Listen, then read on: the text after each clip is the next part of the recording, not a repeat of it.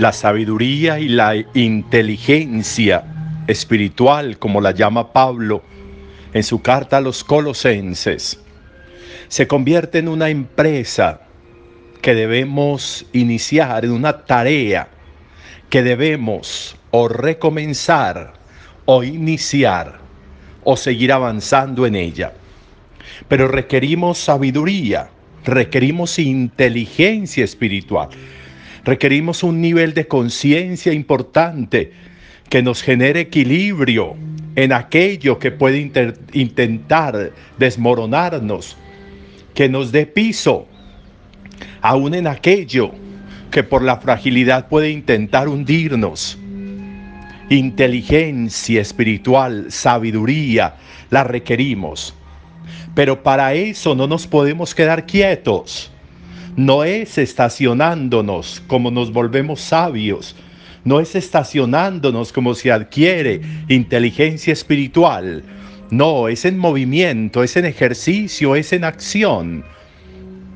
Por eso es interesante ver cómo Jesús, antes de llamar a sus discípulos, les pide ir mar adentro, remar mar adentro y ese remar mar adentro va a significar muchas cosas.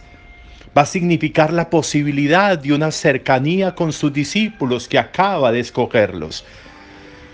Va a significar poder tener un contacto más cercano con ellos y conocerlos en la intimidad de la palabra, en la intimidad del trabajo, en la intimidad del compartir, en la intimidad del relacionarse con los demás.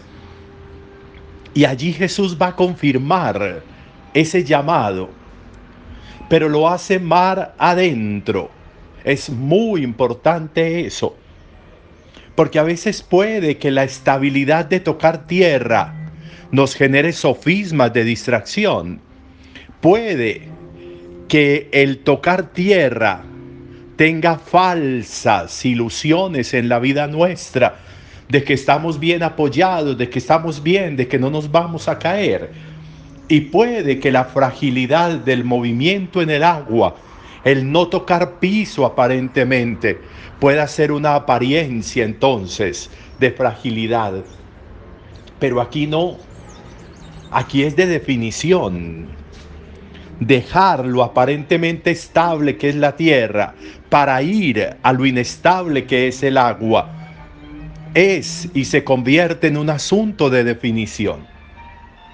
Las seguridades se van volviendo aparentes y se van diluyendo hasta quedar en vacío.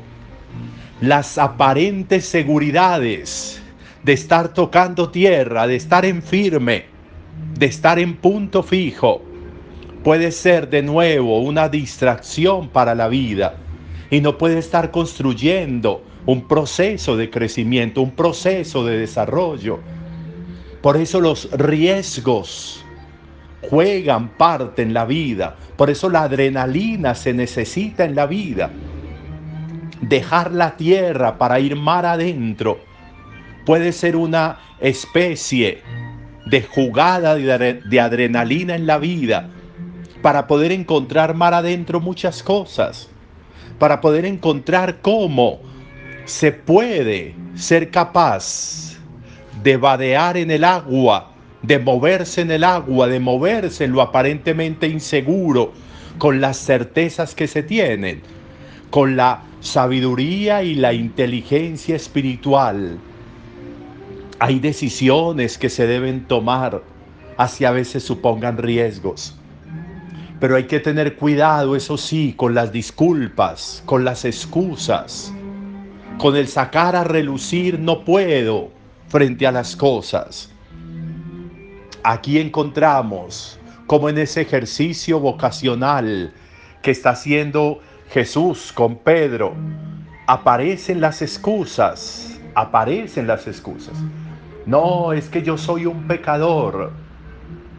No, es que no hemos pescado nada. No, es que lo uno, es que lo otro. Hemos bregado toda la noche.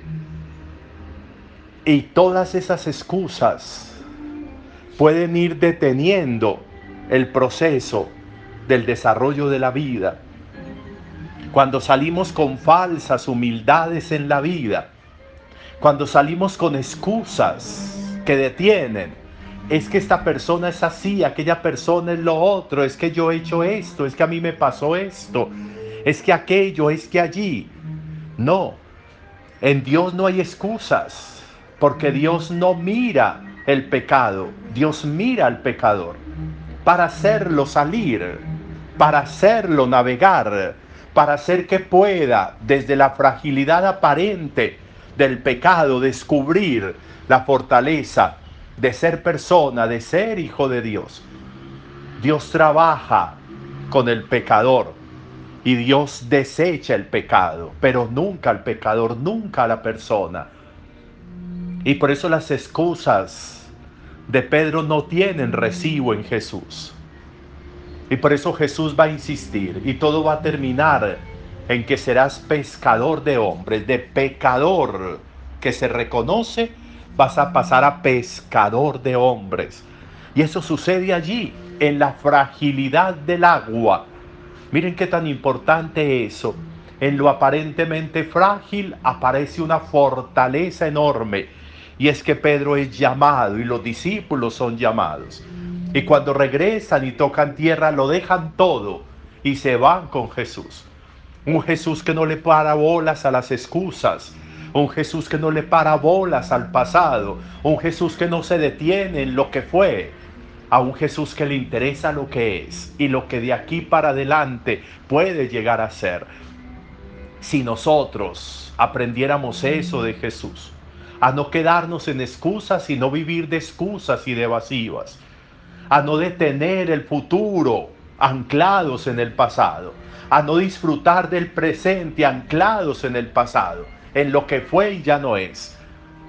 A ser capaces de meternos en el agua, en la aparente fragilidad que genera un movimiento importante en la vida para salir adelante, para soltar las falsas apariencias de seguridad y poder redefinirnos en la vida y poder encontrar el verdadero, la verdadera esencia de lo que es la vida. Así sucede mar adentro. Y esa es la invitación hoy, mar adentro, rema, mar adentro.